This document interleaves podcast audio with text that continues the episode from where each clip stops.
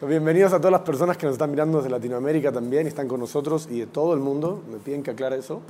Esta semana vamos a ver eh, algo que comienza esta noche y termina mañana. Solamente 24 horas tenemos una oportunidad de conexión con el maestro del, del Rapberg, de nuestro maestro. Eh, esta noche es la Ilulá, el aniversario de muerte de... ¿Alguien sabe? Están claritos.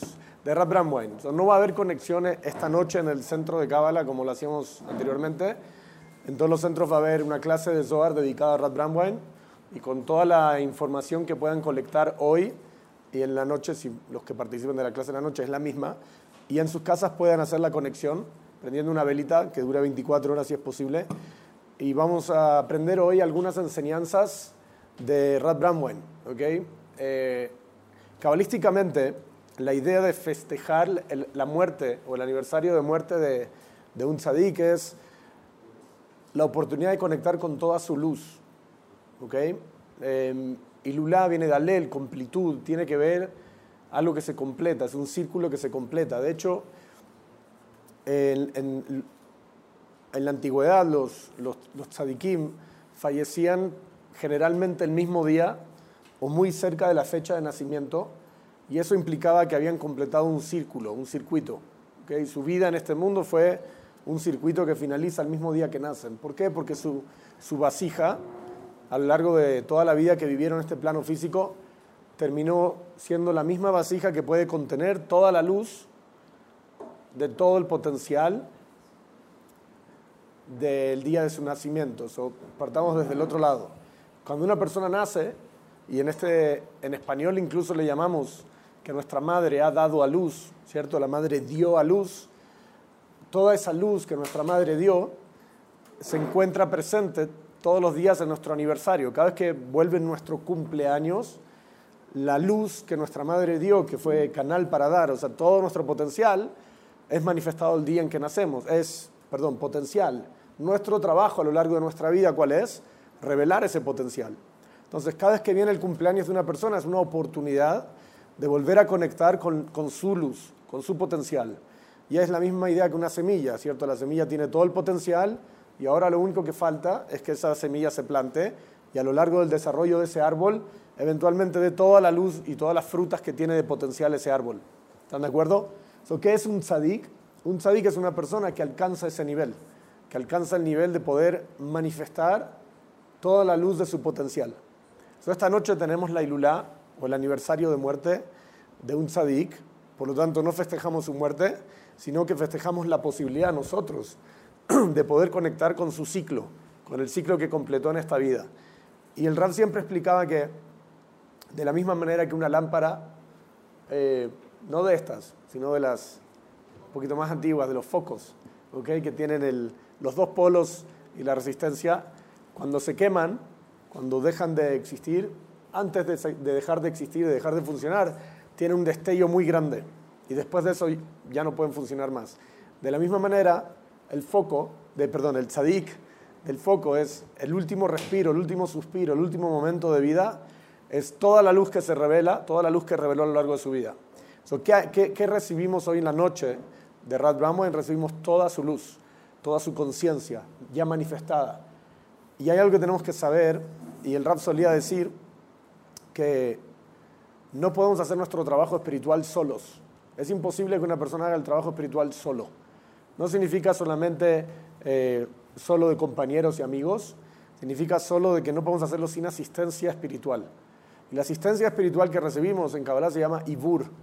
Un Ibur es un, es, una, es un aspecto, una chispa del alma de otra persona. Esa persona puede haber estado o estar en este momento, en este mundo, o puede que esa persona ya no está en este mundo. Entonces, ¿cómo uno recibe un ibur, una adición a su alma, una, chispa de luz a su alma de otra persona? En el caso de una persona viviente, Rabashlak dice que uno tiene que eh, ser su alumno. Lo hemos leído el Zohar, ¿se acuerdan? En Terumá 41. Dice, tiene que ser su alumno. Estar dispuesto a hacer cualquier cosa para estar cerca de esa persona eh, con, el, mérito de recibir un pedazo de su alma, dice. Ese es el ibur. Y servirle. uno tiene que servir a esa persona, no, no servirle, le traigo el cafecito. Sabemos que el, servicio espiritual es cuando el maestro tiene una misión, por ejemplo, y tú decides eh, ser parte de esa misión y servir en esa misión. De esa manera puedes recibir un ibur, un aspecto, una chispa de su alma del maestro. ¿Ok? Eso es mientras está vivo. Cuando el, maestro o el alma del cual tú quieres jalar energía o quieres recibir ayuda no está vivo, tienes tres, tres opciones. Una, estudiar de sus textos, visitar el lugar de entierro y la tercera eh, es la ilula, ¿ok? Visitar el entierro, el lugar de entierro, eh, estudiar de sus textos y la tercera es la oportunidad que tenemos la ilula, que es conectar en el día de su ilula. Podemos hacer una meditación hoy en la noche, pedirle asistencia. Lo que queremos aprender es qué nos ofrece, porque cada tzadik revela un aspecto diferente de la luz. Entonces necesitamos saber qué le podemos pedir a, a Rad Bramwine. ¿okay? Esa es, esa es la, oportunidad que tenemos esta noche. Eso significa cuando se dice que uno no podemos hacer, el Rad decía, no podemos hacerlo solos. Necesitamos asistencia. Por ejemplo, todos los que participan eh, en los centros de Cábala, voluntariando en el centro de Cábala, sin duda recibimos una chispa de luz de todo el linaje del centro de Cábala. Desde el Rad, Rad Bramwine, Rav Ashlag, y nos podemos ir para atrás. Cualquier persona que está en el proyecto SOAR, por ejemplo, y está repartiendo Zohars o está donando para que eh, existan Zohars en el mundo y se puedan regalar, esa persona recibe un aspecto de luz de Rabbi Shimon Bar Yochai. Entonces, si se dan cuenta, no, no, no, es solo voluntariar o ayudar al centro, nos ayudamos a nosotros. Porque el, centro es una plataforma que a todos, incluidos alumnos y maestros, nos da la oportunidad de eso, de recibir asistencia, que de otra manera sería muy difícil hacer. Porque nuestro, nuestra alma es si ya nuestra alma tiene un potencial de seguir jalando diversos niveles de su propia alma que se encuentran espiritualmente, no en este mundo, el sistema operativo en el que estamos nosotros ahora, no sabríamos cómo hacer algo que va más allá del sistema operativo, no sé si se entiende. La única manera que yo puedo operar diferente es cuando recibo una asistencia. A partir de que recibo una asistencia y actúo diferente, puedo jalar un diferente nivel de mi alma. ¿Están siguiendo esta idea? Ok, excelente. So, hay mucho que decir sobre Rad Bramwine. Yo elegí algunas cositas nomás. Eh, yo estoy seguro que cada maestro elige cosas que le tocan a uno. Hay cosas que, que son obviamente de conocimiento general de quién fue este personaje. Lo primero que quiero contarles es, eh, tenemos hasta, al día de hoy tres maneras de, de saber de Rad Bramwine, quién fue y qué hizo. Una es a través de las historias que nos contó el Rad, lo que sabemos del el Rab, su alumno, o sea, es el maestro del Rab, de nuestro maestro. Lo que sabemos de él es todo lo que nos ha contado. Dos, eh, Michael hace como 20 años atrás, hurgando en los cajones del Rab, encontró unos manuscritos. Y esos manuscritos muy interesantes porque la manera en que estaban escritos, estaban escritos en servilletas, en algunos escritos a máquina, otros estaban escritos, aquí les muestro, en sobres mismos. O sea, imagínense el, típico sobre que uno tiene, abrir el sobre completo, porque no tienes papel, por la pobreza en que vives, y empiezas a escribir, ¿no? y después te vas por, la, por las viñetas también. ¿sí? De hecho, aquí hay una de esas cartas, si se puede apreciar, no se puede apreciar, pero aquí hay una que es un sobre abierto donde se escribió ahí, después escribió ahí, después escribió ahí, después escribió ahí. ¿Ok? estas son las cartas. Michael Berg encontró en el cajón del Rab unas cartas, unos manuscritos. Dijo, papá, ¿qué es esto? Y el Rab le contó, ah, estas son las cartas que, que me enviaba entre, con mi maestro. durante siete años eh, el Rab colectó todas las cartas, imagínense una cosa así, de manuscritos, y Michael Berg lo que hizo fue editar estas cartas. Son puras, no tienen comentario, no tienen nada, solamente editó las cartas y apareció un libro que se llama Yedid Nafshi, primera se, se, editó en hebreo, que son tres volúmenes, y hace menos de cinco o seis años, yo creo, por primera vez salió en inglés, eh, y ahora se llama eh, Beloved of My Soul, amado de mi alma, una cosa así sería la traducción.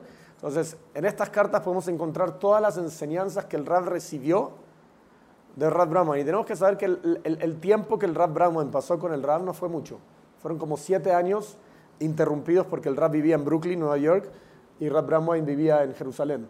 lo único que, el tiempo que pasaron en conexión eran las pocas semanas y creo que todos conocen la famosa anécdota del empaque de las cajas, ¿no? ¿Sí? ahí está la primera, se las cuento, pero para que tengan eh, lo que el Rab hacía, la manera en que el Rab se conectaba con su maestro, era sirviéndole en su misión. De hecho, no lo hizo consciente al principio, casi que Rab Brahman lo, lo, engañó, que lo, hacía venir hasta Jerusalén, no estudiaban nada, el Rab solo quería estudiar con él, no pasaban tiempo juntos, y Rab Brahman lo mandaba durante el día, ¿sí? le decía, ¿por qué no mejor no vas a empacar un par de cajas? ¿Por qué no vas a repartir las cajas? Y después de dos semanas, el Rab se, sentía, se sentía importante, él era un hombre de negocios, en Brooklyn, un hombre, una persona que vendía seguros, estaba muy bien conectado, de hecho era parte del, círculo de Kennedy, para que nos demos una idea de lo bien conectado que estaba el Rab y probablemente como buen Leo, eh, la, propia autoestima que tenía de sí mismo el Rab. Y el Rab pagaba su pasaje y se iba a Nueva York, perdón, a Jerusalén, pasaba dos semanas a estudiar con su maestro cabalista y el maestro cabalista no le hablaba y lo mandaba a empacar libros. hasta que el Rab se quejó un día, dijo, hey, ¿qué onda? Me gustaría estudiar contigo. Y el Rab le, dio esta enseñanza, un poco lo que hablamos antes. Le dijo, la luz que vas a recibir empacando los libros del Zohar y compartiendo los libros del Zohar es mucho más que la luz que yo te pueda entregar con mis palabras. Y hay un concepto que se llama el estudio de boca a boca o el estudio de boca a oreja. Y boca a boca, que es este estudio que es servir al maestro, es mucho más poderoso que el estudio de boca a oreja, que es cuando el maestro habla y el alumno solo recibe con sus oídos. Simplemente la información termina en información. Lo que el Rab, Bramwell enseñó es, si quieres un pedazo de mi alma, quieres sabiduría, yo no tengo que hablarte media hora, 40 minutos. Si tú sirves a mi misión, toda la sabiduría que viene a través de mí, que yo recibo de mi maestro, por ayudar a mi maestro, que el maestro Rab Bramwell era Rabashlag, el fundador del centro de Kabbalah, si tú asistes a la misión, vas a recibir toda la sabiduría. Y el Rab aprendió una gran misión, perdón, aprendió una gran lección, que era que cuando una persona continúa la misión de su maestro, sirve en la misión de su maestro, en las maneras en que pueda, no necesita ni siquiera estudiar. Piensa en la idea, no necesita ni siquiera estudiar. Si estuviéramos 100% trabajando en la misión, al 100% no deberíamos estar en esta clase. No me malinterpreten. O sea, no crean que, bueno, ah, bueno, ya estoy voluntariando una hora en la cárcel a la semana, así que no vengo. No, no se trata de eso. Por favor. ¿Ok? les dije entonces que eran tres cosas. Las historias que el Rab nos contó, las cartas de Rad en el Rab, ¿ok? Y eh, la tercera es el libro Educación de un cabalista. ¿Sí? yo sé que todos lo han leído, a todos les encanta, ¿están de acuerdo? Es un libro precioso. Eh, muchas gracias. Y la anécdota, les cuento la anécdota también del libro Educación de un cabalista, es cuando Mijael editó y acopió estos tres volúmenes, le pidió al Rab que por favor escribiera una introducción. Le dijo, papá, finalmente terminé de editar las cartas y me gustaría que escribas una introducción, una opinión sobre tu maestro para que yo pueda eh, ponerlo en el índice y ya, lo mandemos a imprimir. La anécdota dice que el Rab se tardó como ocho meses y no le entregaba nada a Mijael. So, Mijael lo fue a confrontar un día y, el y le dijo al Rab, papá, ¿qué onda con la introducción que te pedí? Y le dice, ah, justo la terminé. Y le, y le agarra y le saca así, toma, aquí está, pum, a máquina, escrito en máquina, ¿no? Y le saca, pum, aquí está. Y dice, ¿qué es eso? dice, la introducción que me pediste de mi maestro. Y el Rab le dijo básicamente, no, no pude escribir menos de, lo, de, esto que hay aquí. Esto es lo mínimo que pude escribir sobre mi maestro. Así que en ese momento se decidió hacer un libro. De hecho, Educación de un cabalista originalmente era una introducción a las cartas. ¿ok? Em, quiero, voy a leer algunas cosas que no están en el libro Educación de un cabalista porque creo que eso lo hace más interesante. Cosas que he podido colectar a lo largo de los años por ahí. Dichos de en historias de Rad que no están ahí. Y al final quiero terminar con una carta del Rab a Rad Bramwell. Porque quiero mostrar lo que... No, para atrás. Durante muchos años tuvimos las cartas que se recibieron de Rad Bramwell. Y siempre fue una pregunta de todos los maestros. Dice, wow, ok, sabemos cómo pensaba Rad Bramwell, pero nos hubiera encantado conocer al Rad alumno. ¿no? ¿Cuáles eran las preguntas que el Rab hacía como alumno o las cosas que el Rab decía como alumnos. O sea, ¿cuáles son? tenemos las respuestas de Rad Bramway y muchas veces las cartas empiezan en respuesta a tu pregunta que me hiciste la semana pasada y Rad Bramway le tiraba la, la respuesta. Uno dice, ¿pero cuál es la pregunta? A veces uno, porque si leyéramos las preguntas de repente no nos sentiríamos tan mal. Dice, ah, yo tengo las mismas preguntas. ¿No? Como, pero créanme que aquí tengo una de las cartas que pude traducir. Eh, bueno, el original lo tengo por ahí, a mano escrita.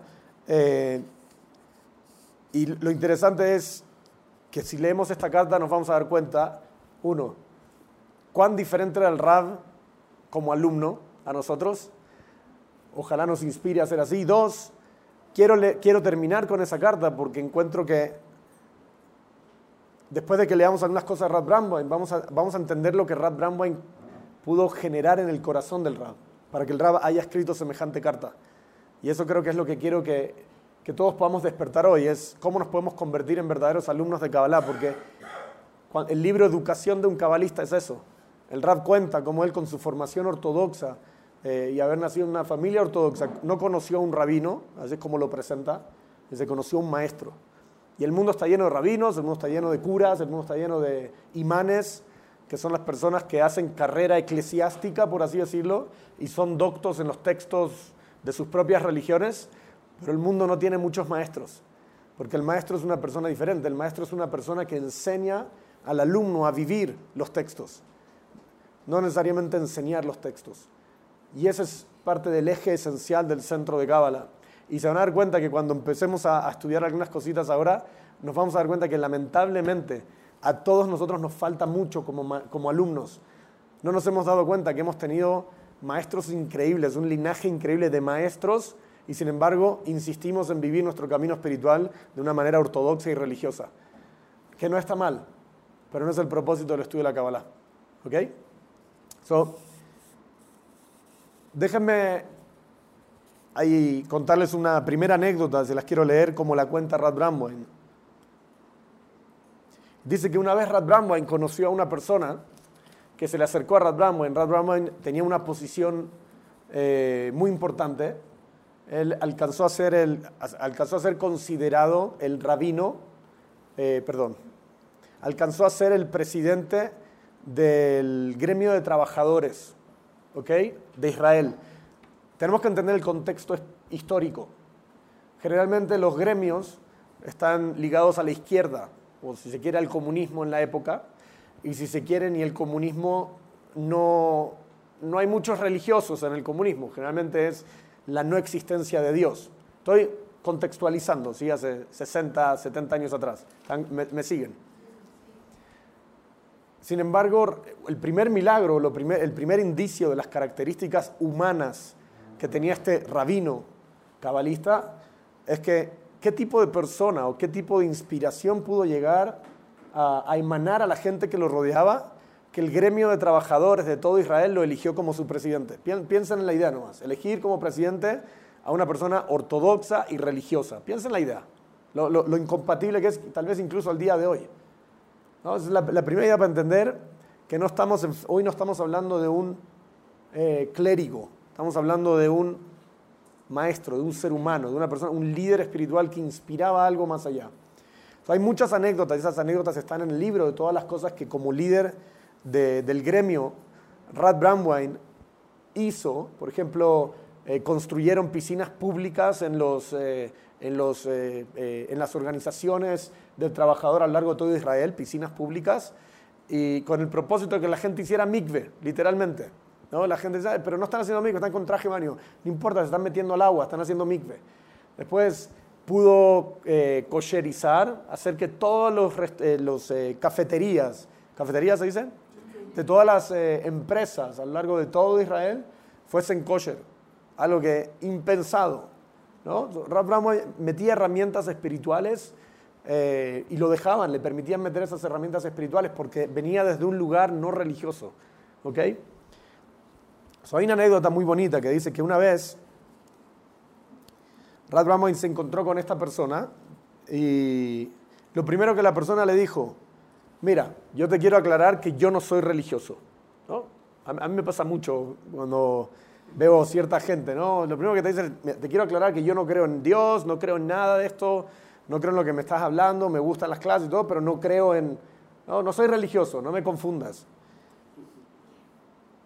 Pero le dijo a esta persona, sin embargo, le dijo, sí te puedo decir que si una persona viene a tocarme la puerta en la mitad de la noche para poder ayudar, créeme que me voy a levantar en la mitad de la noche para ayudar a esa persona.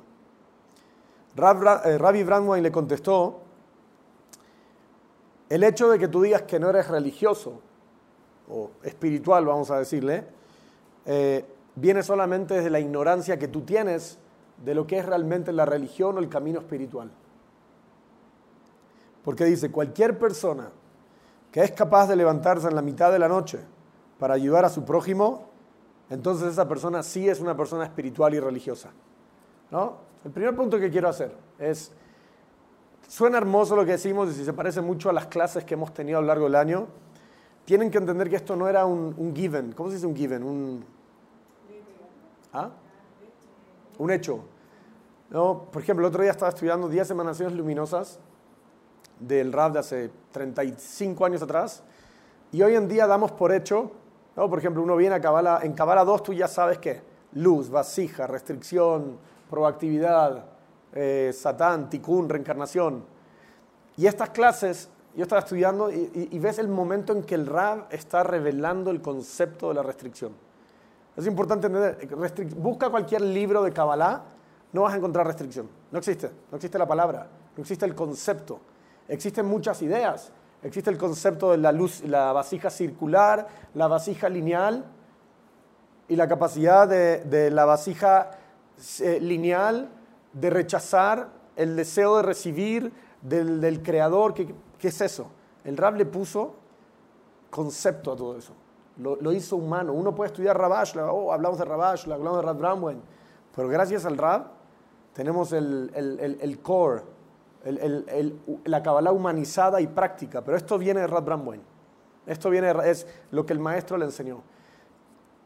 Esto que Rab Bramwen nos dice y tenemos que cuestionarnos hoy ya que una de las cosas que eh, sabemos de Pesach, de la matzah, si están comiendo matzah, la matzah se llama el alimento de la verdad. Si una persona come matzah y dice, ah, no voy a comer hametz porque estoy cuidando, pero en la conciencia todavía hay hametz, quiere decir que todavía hay, vivimos una mentira, vivimos una ilusión. ¿Cuál es la ilusión más grande, la mentira más grande?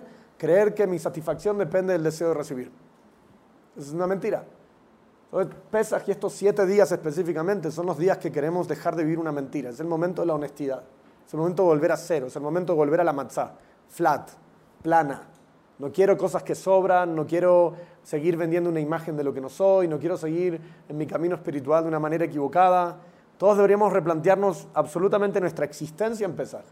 Porque si ya, ya pasó el ceder, ya comí el maror, ya me quedé hasta la una de la mañana, ya escuché la Torah al día siguiente, wow, qué esfuerzo que hice algunos eh, vinieron aquí y se quedan, están los de Chile aquí todavía, wow. Ese no es el esfuerzo, el esfuerzo es, no puedo volver para atrás, no puedo volver a ser la misma persona, tengo que replantearme todo. Y mientras comemos matzah, toda esta semana tenemos que meditar que eso es medicina, que nos ayuda a volver a la honestidad. ¿Ok? lo primero es, para mí esta historia es muy poderosa porque me preguntan a mí, tengo ganas de esto, tengo ganas de, tengo ganas de ir a lo, a lo simple, a lo básico. Rab Bramwell está dando una, enseñanza increíble. Dice, ¿tú crees que la religión se trata de creer en Dios? ¿Tú crees que la espiritualidad se trata de escanear el Zohar a medianoche? ¿Tú crees que la espiritualidad se trata de venir a la clase de Zohar? ¿Tú crees que la espiritualidad se trata de donar? ¿Tú crees que la espiritualidad se trata de voluntariar? Dice, el todo eso que hacemos son las herramientas para poder levantarte a las 3 de la mañana y poder asistir a una persona que necesita ayuda. Entonces, si todo lo que estamos haciendo todavía no despierta en nuestro corazón el deseo de ayudar a otra persona, no estamos avanzando en nuestro camino espiritual. No somos espirituales, olvídense. Somos personas cuadradas, ortodoxas. Eso es lo que Rap Bradwell está enseñando y eso es lo que la gente veía en Rap Bradwell. Es una persona que no te juzgaba o no juzga si crees, no crees, viniste a Shabbat, no viniste a Shabbat, voluntariaste, no voluntariaste, tienes maestro, no tienes maestro, hablas con tu... Es, hey, estás evolucionando en tu capacidad de preocuparte por el prójimo, que, eventualmente, para que sepan, sí tiene que llevarnos al punto de quiero voluntariar. Sí tiene que llevarnos al punto de quiero estudiar porque quiero aprender y quiero una clase para seguir inspirado en mi manera de seguir preocupándome por el prójimo. Pero si vengo a la clase o voluntareo y me olvido de que el propósito final es despertar el corazón para poder despertarme a las 3 de la mañana y asistir a alguien que necesita ayuda, se me olvide todo. Me olvide todo. Yo creo que todos tenemos situaciones alrededor nuestro en este momento de gente que nos necesita y no nos damos cuenta que no les atendemos. Gente que nos necesita y no les atendemos. Estoy ocupado, no es tan grave. O primero averiguamos, ¿es muy grave? Hey, averíguate si es muy grave. Entonces, cuando sabemos que no es muy grave, eh, it's okay. Nos damos cuenta cómo constante, porque al final el propósito es eso. El propósito no es que tú cuestiones si es muy grave o no. El propósito es, wow, hay una persona que necesita ayuda y a eso vine a este mundo. Porque lo opuesto a preocuparnos por el prójimo es preocuparme por mí. O sea, no hay un punto medio. Sabemos que no hay punto medio. O estoy recibiendo estoy compartiendo. Pero nosotros nos inventamos el punto medio. Ni soy tan egoísta ni tampoco estoy en el extremo viviendo para los demás. Es ok. Yo tengo la capacidad de medir qué es importante y qué no. No la tenemos y a veces es tarde. ¿Siguen lo que estoy diciendo? Por ejemplo, hace una semana falleció el papá de. No, falleció un alumno del centro, mejor dicho papá de una, de una persona muy conocida y querida de nosotros.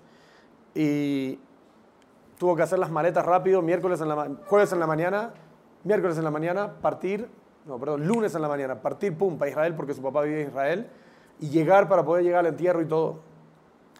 Y en todo eso, en todo ese, eh, en todo ese proceso un, alumno, un amigo de él, que todos conocemos muy bien, agarró y cuando le escribí, hey, ¿supiste no sé qué? Me dice, sí, ya estoy en Nueva York. ¿Y a dónde vas? Me voy a Israel. ¿A qué? a estar con mi amigo en el entierro. ¿Cuántas personas pueden hacer eso? ¿Cuántas personas pueden agarrar y decir, hey, mi amigo va a ir a enterrar a su padre solo a Israel? Y tengo cinco minutos para decir si compro el pasaje o no, porque cinco minutos más ya no llego. Eh, lo primero que hacemos, no, qué flojera, mucha plata, no puedo pedir permiso, mucho tiempo, no, no, no se puede. No solo eso. Llegó el jueves a Israel y ya no podía volverse a, su ciudad para pasar Pesach pasaron los dos juntos el ceder en Israel. Y demás está decir que esta persona que decidió acompañar a su amigo tiene familia, tiene una esposa y tiene un hijo. Y los dejó solos para poder acompañar a su amigo. ¿Qué estoy tratando de plantear? Eso es Kabbalah. Esa, es la, esa, de Rad Bramwell, esa es la Kabbalah de nuestro maestro, esa es la Kabbalah que, que, nos, que nos enseñaron y es la Kabbalah que tenemos que empezar a vivir.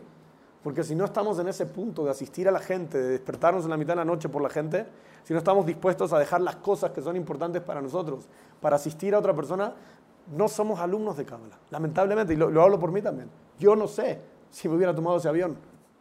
¿Van siguiendo lo que estoy planteando? ¿Se les mueve algo o no? O cuando yo hablo verdad, todo el mundo dice, no, yo sí hago cosas. Ah, es típico, es el Satán, así opera el Satán. No, sí, sí, yo, Y empezamos a recordar cosas que hicimos hace ocho años. Y es verdad, probablemente hicimos algo hace ocho años, hace tres semanas. La pregunta es, ¿vivo así? ¿Es una prioridad en mi vida?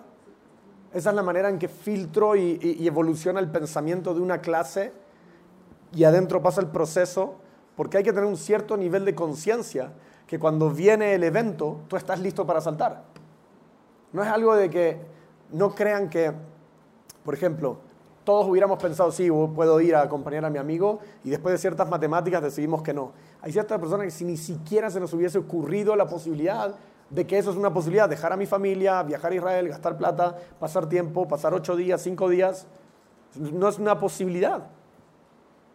Entiendo que eso es un nivel de conciencia y todo lo que hacemos, las clases y todo lo que hacemos es para estar listos, para que cuando venga mi amigo a tocar las puertas a las 3 de la mañana, salto. ¡Pum! Salté. Mi amigo, mi pareja, mi hijo, mi hermano, mi socio, el vecino, ¿Ok? Dice, hay dos tipos de preceptos. No sé si conocen esto. Existen 613 preceptos, de los cuales están divididos en bueno y malo, que eso ya los, los, que, no bueno y malo, perdón, en los que son cosas que no debemos hacer, 365 cosas que deberíamos restringir, 248 que deberíamos hacer, 613. En total todo eso también se divide en dos de todo eso hay ciertas cosas que son entre el creador y yo, y hay cosas que son entre el prójimo y yo. Por ejemplo, un precepto que es entre el creador y yo es la mitzvah, el precepto de participar en el ceder de Pesach. Es un precepto. ¿Eso es entre quién? Entre el creador y yo. Y después hay otro precepto que es escuchar la Torah de Shabbat, y hay otros preceptos que puede ser eh, la comida kosher y otros que se eh, la mikve para las mujeres. Hay muchos preceptos, pero todos los que estoy nombrando son entre el creador y yo, que son los que más nos gustan y es el que el Satán más le gusta. El, el momento en que tú dices voy a ser espiritual, Satán dice, ah, perfecto, te voy a dejar hacer todo lo que tiene que ver entre tú y el creador para que te sientas espiritual y para que creas que de eso se trata. Nos va a dejar. Entonces nos vamos a encontrar haciendo un montón de cosas. ¡Wow! ¡Qué espiritual! Pude venir al ceder. ¿Sí? ¡Wow! Me compré mi matzah murá, no sé qué cosa. Y, ¿no? Al final te acuerdas, estás comiendo tu matzah, estás haciendo tu ceder, estás haciendo tu mikve, estás haciendo tus cosas, tu conexión. ¿no? Hay una mitzvah de estudiar Torah. Es un precepto. ¿Entre quién es eso? Entre yo y el Creador. ¿Están de acuerdo? Y hay otros preceptos que tienen que ver con el prójimo, y no los voy a enumerar todos, pero hay un montón. Hay, por ejemplo, eh, Bikur Hoilim, que es ir a visitar a un enfermo. Es el que más flojera nos da, ¿cierto? Entre, ir a Pesach e ir a visitar a un enfermo, voy a Pesach mil veces. Eso nos sale natural. Porque además fui a la clase y en la clase me dijeron que me libero del ego. Y si me libero del ego, entonces vienen más bendiciones y se define el cómo y en vez del qué, que se define el Rosh Y todo, wow, es exciting. Si participo de Pesach, todo, lo que recibo. Pero todo tiene que ver en el ámbito de lo personal que no está mal, siempre y cuando entienda que toda esa energía que necesito es para qué? Para compartir. ¿Cuál era el principio? No es algo que inventó Rabashlag, pero Rabashlag lo, reveló, lo escribió y, fundó el centro de Kabbalah en este, en este basamento tan sólido y poderoso que es que la mitzvah, el precepto más importante de todos es ama a tu prójimo como a ti mismo. Que vuelve a caer en, en su discípulo Rad Bramwein y en el discípulo del discípulo que es el Rad y nosotros somos los discípulos de los discípulos. La pregunta es, ¿qué pasó entre medio que nos corrompimos? ¿Cómo puede ser que hasta nuestro maestro, el centro de Kabbalah y el estudio de la Kabbalah, it was about the people, se trataba de la gente? ¿No? Todo lo que hizo Ravashlag, no voy a enumerar ahora, todo lo que hizo Rav Bramwine con todo el gremio y tantas historias que hay, todo lo que hizo el Rav, el Rav estuvo dispuesto, el Rav se podría haber quedado en su casa en Queens con Karen haciendo el ceder con Mijal y, y Yehuda, su hijo, y no hubiera molestado a nadie. Y él hubiera tenido su conexión con el Creador. Sin embargo, se atrevieron a traer esto al mundo. Fueron criticados, golpeados, expulsados. Sus hijos no pudieron estudiar normalmente en una escuela porque todo el mundo los perseguía. Y aquí estamos nosotros. ¿Qué hacemos? Recibimos. ¿No? ¿Entienden esta idea? Tenemos que volver al origen del centro de Cábala. Ahora, gracias a Dios hay tantas, y, lo digo en serio, escuchen lo que voy a decir, hay tantos grupos, centros, gurús que hoy enseñan Cábala, que yo digo, por favor, el, que no, quiere ser parte de esto, ahí está, no hay ningún problema, no te exigen nada en esos grupos, espectacular. Y, como dice la gente, está todo gratis, mejor aún. Tienes todos los escritos de Rabasha gratis, ¿qué haces aquí? Y yo sé que al final la gente vuelve una detrás o no nos podemos ir de aquí, porque sabemos que en el fondo el problema no es del centro, el problema es mi manera de relacionarme con el centro, porque eso es lo que no nos encaja. No me encaja el hay que compartir y no sé qué y lo otro y cuándo me van a dar a mí, porque no entienden el esfuerzo que yo hago. Que el centro no se trata de valorar el esfuerzo que tú haces. Nadie le preguntó a Rad Bramwine, o Rad Bramwine nunca dijo, ¿alguien valora el esfuerzo que hago? Rabashlag tampoco, el Rab tampoco. Se trata de la gente. Ellos vivieron para la gente. Su relación con Dios era su relación con Dios, pero la única manera en que tenían su relación con Dios era con un propósito, para poder darle a la gente. Entonces, si nosotros vamos a tener esta relación con Dios y solo seguimos los preceptos que tienen que ver entre Dios y yo y nos olvidamos de que todo el propósito y el más importante es amar al prójimo, no vamos a encajar con el centro y vamos a empezar a pelear con el centro. Se lo firmo. Yo mismo he estado en esa posición. Es un nivel de conciencia. Cuando no, entiendo, no, entiendo el centro, no entiendo nada. ¿Por qué me dicen esto? ¿Por qué me hacen esto? porque yo me bajé a un nivel egoísta de interactuar con el centro solamente para recibir la información de cómo debo interactuar con Dios. Porque al final es eso, pago mi clase, me dicen que ahora viene un evento espiritual que se llama Pesach, me inscribo a Pesach con mucho dolor porque está carísimo, y aprendo y me conecto con Dios, pero después ya está, se acabó.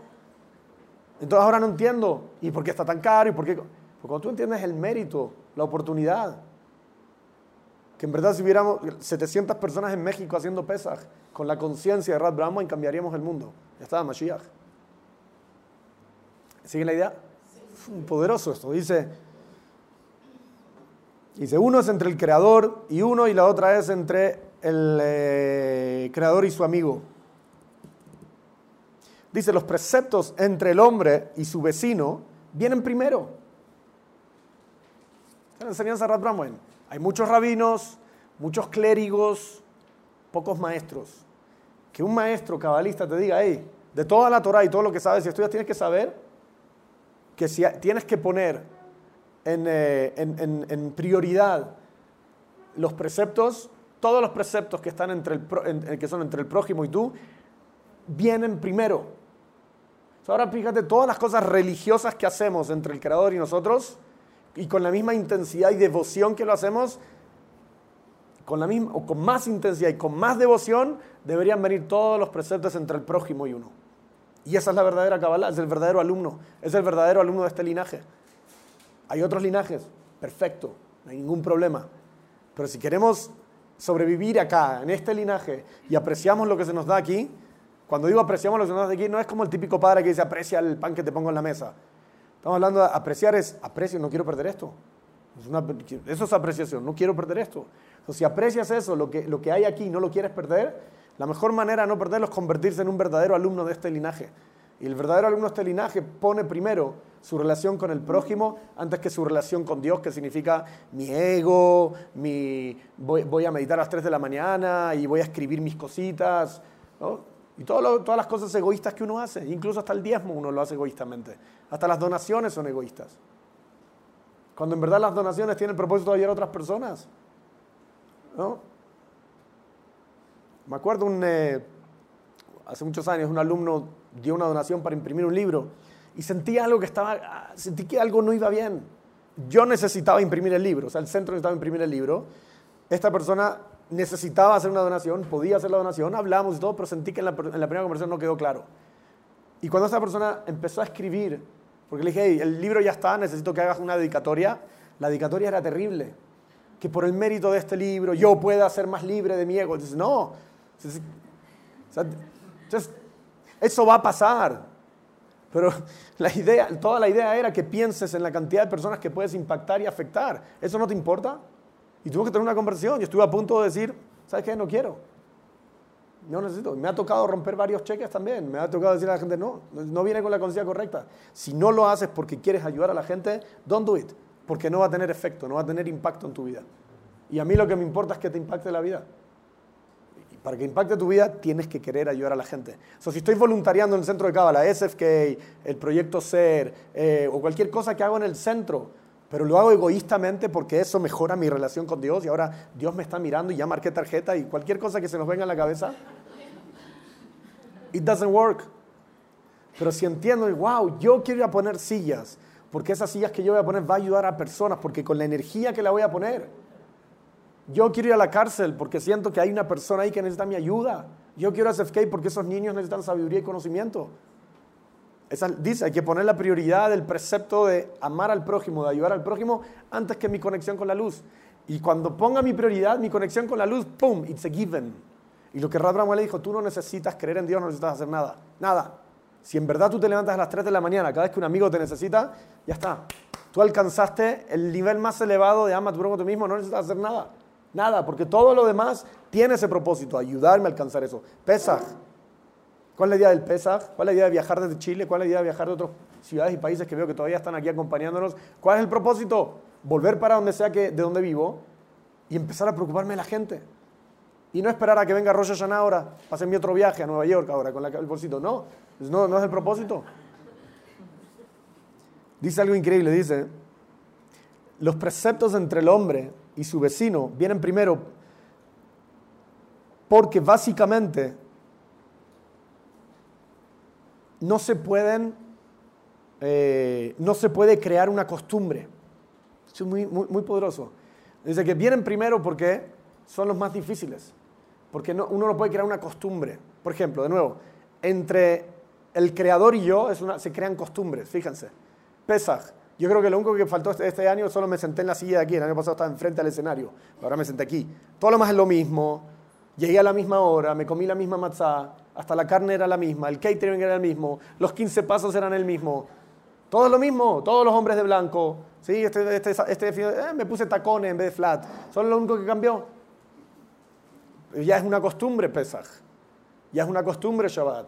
Ya es una costumbre la mikve. Ya es una costumbre, un montón de, uno se acostumbra y al final empieza un proceso robótico. Por eso hacemos las clases de Pesach antes, para despertar y que no sea robótico. Y que eso nos cree otro nivel de conciencia. Purim, viene Purim, ya, entonces una semana antes elijo el disfraz. Y este año, ¿qué tomo? ¿Vodka o tequila? El año pasado, oh, es lo único que cambia, pero todo es una costumbre. ¿Entiende? Nuestra relación con Dios es una costumbre. Pero ¿qué dice? Dice que en el caso del hombre, con el otro, con el prójimo, no puede haber una costumbre. Porque el prójimo aparece en situaciones, la necesidad del prójimo aparece en situaciones totalmente diferentes a la que apareció antes. Antes era mi amigo a las 3 de la mañana, ahora es el tío, ahora es, un, ahora es un familiar que se murió de alguien y lo voy a acompañar. Ahora es el que se enfermó. Ahora el que se enfermó vive a 5 horas de aquí. No sé si entienden. No, hay, no hay posibilidad entre el prójimo y uno de que exista costumbre. Y sabemos que la herramienta más poderosa del Satán es la costumbre, es la robótica. Eso quiere decir que los preceptos que vienen entre el prójimo y todo lo que implique relacionarme con el prójimo es mucho más elevado o viene primero porque exige transformación y cambio. Por eso muchas veces en la religión propiamente tal, vemos que la gente puede estar hace 25 años y no ha cambiado nada. ¿Por qué no ha cambiado? Porque su relación con Dios no exige cambio. La misa es el mismo día, el Shabbat es a la misma hora, salvo que cambie invierno o verano. Pero esos son los cambios. Pero es la misma robótica. Te encuentras manejando por la misma calle o caminando por el mismo lugar para ir al mismo lugar. El rezo empieza en el mismo lugar, con la misma canción. Robótica. Y no nos damos cuenta que pasan cinco años, seis años y nos creemos y nos consideramos espirituales porque hemos participado de tantos eventos y cosas. Lo único que hicimos, el Satán nos tenía agarrados sin dejarnos pensar que si nos hubiéramos enfocado en el prójimo en vez de nuestra relación con Dios, seríamos personas totalmente diferentes. Es muy poderoso esto que está revelando Rod Bramwell. Y esa es la esencia del centro de Cava, la gente. No la podemos perder, la tenemos que recuperar esta noche. Cada uno, quiero, quiero eso, yo quiero eso. Me preguntan, esto me recuerda a Kabbalah 1. Esto fue lo que Kabbalah, lo que Kabbalah fue diferente a todo lo demás que encontré. En mi caso, no sé si el Kabbalah 1 ha cambiado mucho en 20 años, pero cuando yo eh, escuché Kabbalah 1 por primera vez, dije, wow, it's all about the people. Toda la luz, todas las bendiciones dependen de cuánto me puedo preocupar de los demás. Y pasan los años y ya se nos olvidaron los demás. De hecho, hey, córrete que tengo que hacer Netilat Yadayim. ¿No? Empezamos a empujar a la gente. Ya no es el prójimo, ya es mi conexión de mis manos. ¿Qué es eso? ¿Ah? Eso dice aquí, ¿no? Rab Yo estoy adelantando un poco a todo lo que dice. Dice, una persona puede ayudar al necesitado en una ocasión y en otra ocasión puede ser necesitado para completar el rezo por el, para hacer un kadish por la persona que acaba de morir. Se dice, son tantas cosas. A veces te doy en la mañana, a veces me llama en la tarde para allá. Imagínense si pudiéramos vivir la vida así. ¿Por qué rechazamos estos eventos de ayudar a los demás? Ah, total, a las 7 voy a mi clase de Zohar. Esa es mi conexión del día, ya me aseguré mi conexión. No, todo lo que venía en el día y rechazamos pensando que esa conexión era la importante. Dice, los preceptos entre el hombre y el creador no son así, son mecánicos. Dice, obviamente son muy importantes. No hay que, no hay, no, ni, me malinterpreten a mí, ni malinterpreten a, Rab, a, a De hecho, Rabash la que explica que todos los preceptos son importantes porque son, nos ayudan a despertar dentro de nosotros. Por ejemplo, yo no puedo ayudar al prójimo si no participo en Pesaj. Porque Pesaj es el momento en que me libero de mi ego, mi agenda, para que después de Pesaj ahora soy libre para poder ayudar. De eso, se trató todos los seminarios de Cábala que hicimos de Pesach. Hablamos de Zeirampín y el libre albedrío y la que hará y los seis elementos. Le pusimos un poquito de secretos cabalísticos. Pero el propósito no cambia. El propósito era que Pesach me tenía que haber ayudado a mí a que después de Pesach soy una persona libre. ¿Libre para qué? Para poder ayudar y compartir. Entonces, si vuelvo a mi, a mi proceso de antes, estamos perdidos, como si no hubiéramos hecho nada. Entonces sí son importantes estos, estos estas mitzvot, preceptos entre el hombre y el prójimo. pero ellos siempre traen consigo el riesgo de transformarse en algo mecánico. El hombre puede recitar sus rezos día tras día, hasta que ni Dios lo quiera, un día él deja de prestarle atención de qué es lo que está diciendo con su rezo. Y en ese momento puede que lo que rece empiece a perder concordancia con su comportamiento. Qué poderoso. Qué poderoso. Tal vez no es el caso de nosotros, porque la mayoría de las personas que están aquí no saben los, rezos o la traducción o qué es lo que rezamos. Pero dicen el caso de las personas que son observantes y estudian y saben, dicen que incluso esa persona reza todo el día, reza en la mañana, reza en la tarde, reza en la noche, cosas que dicen, todo lo que dice el rezo, que básicamente son, todo es un código, pero por ejemplo, en, eh, en, eh, en Pesach todas las mañanas se hace un rezo que se llama el Alel. De hecho, todos que participaron en, en, en el ser de Pesach, el paso catorceavo es el Alel. ¿Qué es el Alel? Alel son alabanzas. De hecho, de aleluya, aleluya es alabado. alabanzas al Creador, a la luz. Y son cosas eso, ¿no? Son alabanzas. Igual que suenan igualito que en la iglesia, igualito. ¿no? Eh, alabado sea el Señor, ¿sí? Aleluya Tashem, ¿sí? Que, alabanzas. ¿Cuál es el secreto de las alabanzas? Despertar dentro de nosotros la romemut, la apreciación de que todo viene de la luz. Es el propósito de Alel. Es el propósito de por qué hacemos Alel en Pesach. Porque es despertar dentro de nosotros que todo viene de la luz porque hasta antes del ceder yo estaba esclavizado en Egipto y pensé que todo venía del mundo físico. Ahora sé que todo viene en la luz. Pero ¿qué dice? Dice que si una persona hace esto todo el rato, llega un punto en que ya, ya, sus actos no tienen concordancia con lo que reza. Eso es lo que dice Rav. Dice, tienen el, rezo o todo lo que tiene que ver entre el creador y uno, tiene el peligro, acarrea el peligro de convertirse en algo mecánico y que dice hasta que un día, ni Dios lo quiera, la persona ya no va a actuar en concordancia con lo que dice o lo que reza. Y eso sabemos pasa en todos lados. La gente entra a, un rezo, entra a una misa, entra a, donde sea que entre y sale y vuelven, volvemos a lo mismo. Y nos olvidamos todo lo que dijimos adentro. Cuando uno hace alel, después yo no puedo depositar ahora mi, mi, mi, conciencia que la luz viene de, de, de un carro nuevo si acabo de decir todo durante pesa, Jalel, entonces es lo que está diciendo. Pero esto es un tema aparte y profundo. ok, ese era el punto uno. Les voy a leer un punto dos muy rápido y después les leo una parte de la carta del rap. Dice, en otro aspecto, dice Rap Ramón, dice, hay miles de textos y artículos a lo largo del Zohar y en otros libros que al unísono nos dicen que el retraso de nuestra propia redención la maldad que viene con el exilio y toda la negatividad experimentada en las últimas generaciones es solo por la falta del estudio de la sabiduría de la Kabbalah. esto lo hemos escuchado en el centro muchas veces. Y creo que es una, una, declaración muy profunda, muy fuerte, decir que el caos en el mundo es por la falta de que la gente no sabe Kabbalah. O sea, que, ¿En serio? We claim, clamamos que somos la única sabiduría, ¿no? esto merece estudio, un poquito de profundidad. Se refiere a todo lo que acabamos, de dónde venimos. El caos del mundo es la manera en que nos tratamos entre nosotros. De hecho, les iba a leer algo, pero hay una historia de, un cabalista que, Rabbi Iche Leiv Diskin de Brisk, Ashkenazi probablemente, dice que cuando fue a, cuando fue a Jerusalén, a visitar Jerusalén, dijo, me gustaría ver algún remanente de la época del templo, del antiguo templo. Fue su primera vez en Jerusalén y empezó a buscar.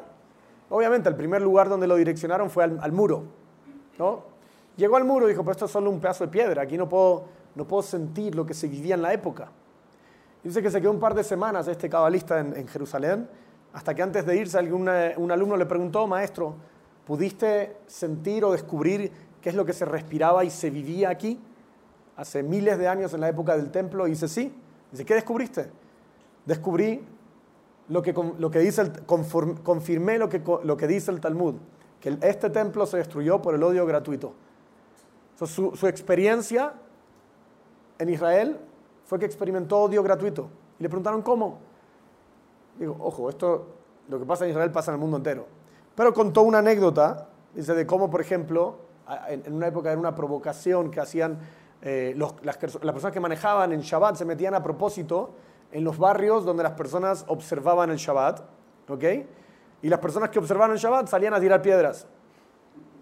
Entonces dice, es muy fácil, el Satán viene y le dice a uno, anda y maneja para provocar a las personas que, observan Shabbat, y después va y le dice al otro, ahora mismo hay alguien en, la calle manejando un carro, anda y tira una piedra. ¿Sí? eso es lo que confirmó Rad Bramwen, este, este cabalista, Rabbi Itche Live Diskin de Brisk. ¿Cómo opera el Satán? ¿Por qué hay caos en el mundo? ¿Dónde, dónde nos agarra? ¿No? Estamos hablando de una, el, ejemplo queda espectacular, porque hay, están los que no creen en Dios, pero dice que los que creían en Dios salían a tirar piedras. ¿Quién tiene más derecho? ¿Quién, ¿Quién, está corrompiendo más el sistema espiritual? Los dos. Eso no es un tema de creer en Dios. Es un tema de observar el precepto más importante, amar al prójimo, no provocar al prójimo, dignidad humana. Entonces, eso es Kabbalah. Kabbalah no es solo Sefirot. Kabbalah no es lo que estudian o lo que estudiaban los rabinos que... No. Kabbalah, aquí es donde vemos cómo la Kabbalah sí se disasocia de la religión llamada judaísmo. Totalmente disasociada. Porque lo más importante, lo más importante, dice Rad Brahman, es amar al prójimo. Y si cualquier cosa nos va a potenciar que lo más importante es mi relación con Dios y que dice la alajá o el libro de cómo se hace y cómo debo hacerlo y me olvido del propósito final, game over, perdí. Y estoy trayendo caos, dolor y sufrimiento al mundo y por eso Rab Brahman se atreve a decir, no Rab Brahman, Rab Brahman está citando artículos del Zohar y otros textos de la Kabbalah que al unísono nos dicen que el retraso de nuestra redención, la maldad que viene con el exilio y toda la negatividad experimentada en las últimas generaciones es solo por la falta del estudio de la sabiduría de la Kabbalah. ¿Por qué? El verdadero estudio de la sabiduría de la Kabbalah. Y la pregunta es, tengo que hacer, ¿estoy estudiando en la manera en que se debe estudiar la Kabbalah? Hablé antes de ir, una vez alguien vino y me recomendó, David, me voy a ir a otro grupo de estudio de Kabbalah porque aquí no, no enseñan cosas profundas de Kabbalah. ¿Y qué son cosas profundas de Kabbalah? Bueno, llevo un año y medio y todavía nadie me ha enseñado el nombre de la Sefirot. Mira, el nombre de la Sefirot está en los libros, si lo quieres. Por eso es el estudio profundo de la Kabbalah. El estudio profundo de la Kabbalah es lo que estamos revelando ahora. Ese es el verdadero propósito. ¿De qué me sirve saber la Sefirot si soy un energúmeno con la gente? ¿De qué me sirve? Si no puedo asistir a mi compañero en necesidad cuando, cuando toca. ¿De qué me sirve? cuando Rab, me dice el, estudio profundo de la Kabbalah, se refiere a entender, si entendiéramos realmente y practicáramos realmente este Kabbalah, es el prójimo, el dar, el ayudar, el sentir, el corazón, abrir las puertas de mi casa, abrir todo lo que se necesite para los demás, para que las, las demás personas tengan conciencia, entonces llegaría la redención final. Porque eso es lo que falta en el mundo, amor al prójimo, nada más. No falta más religión, no falta más creer en Dios. Por eso el rap siempre decía, el problema de, la espiritualidad en el mundo no es que la gente no cree lo suficiente en Dios, porque hay algunos que claman eso. Van tocando las puertas todos los días con cartelitos aquí, vienen trajados, diciéndote que creas en Dios, y porque ellos creen que si más gente cree en Dios, entonces la redención final va a llegar. ¿Qué decía el rap? El problema de la redención final es que la gente no cree en el Satán. La gente no cree en la existencia de su ego, la gente no, cree en la existencia de su agenda. Si creyéramos en la existencia de nuestro ego, en la existencia de nuestra agenda y pelearíamos contra nuestro Satán, podríamos compartir de verdad. Y ese es el secreto de la redención.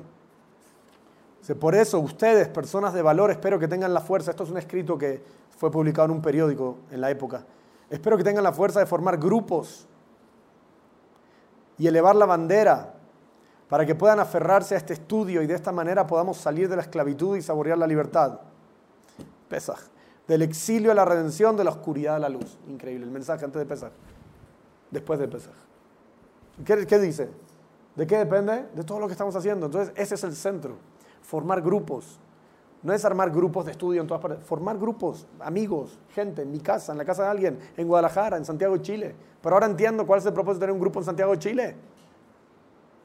¿Sí? Por eso voy a contar una anécdota. Una vez me mostraron un plano de, David, ¿qué te parece este centro para Chile? Y yo miraba, ¿aquí cuántas personas entran? 20. ¿Ustedes quieren sentarse a ver la clase de Zohar ustedes? Busquen un lugar donde entren 60 personas. No, pero somos 20. Bueno, traigan a los otros 40.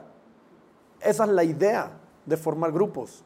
Esa es la idea de tener centros. Esa es la idea de lo que eleven la bandera y muestren el verdadero camino de la Kabbalah, que es el amor incondicional que es otro, otro tema, tal vez no es con ustedes, pero si, si gente nueva entra al centro y no les sonreímos, no les saludamos, la gente entra y se tiene que ir. Yo, yo les diría, váyanse, tienen razón, justifico el hecho de que no quieran estar en el centro.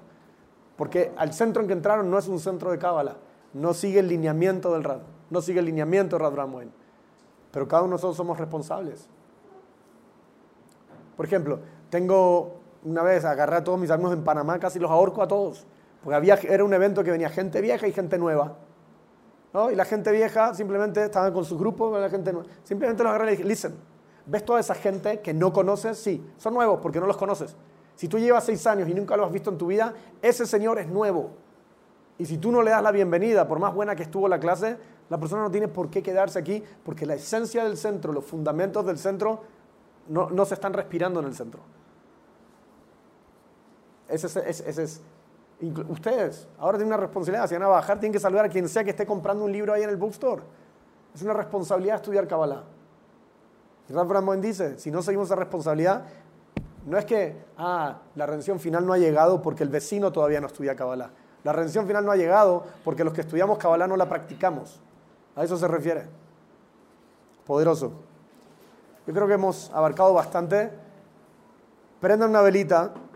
Eh, pídanle a Rad Brambo en que nos ayude a, despertar esto en nosotros, abrir nuestros corazones. Eh, de repente hagan alguna acción durante todo el día de mañana, porque esto empieza hoy día lunes en la noche. Probablemente vean la grabación en otros centros de Cábala martes, eh, si es martes del año 2015, estamos en el medio de la Ilula de Rad Brahman, aprovechen la energía, hagan alguna acción de lo que sea que esto les ha inspirado hoy. Va a ser una manera increíble de poder recibir asistencia de Rad Brahman, que esta chispita se quede con nosotros. ¿Ok? Sameach.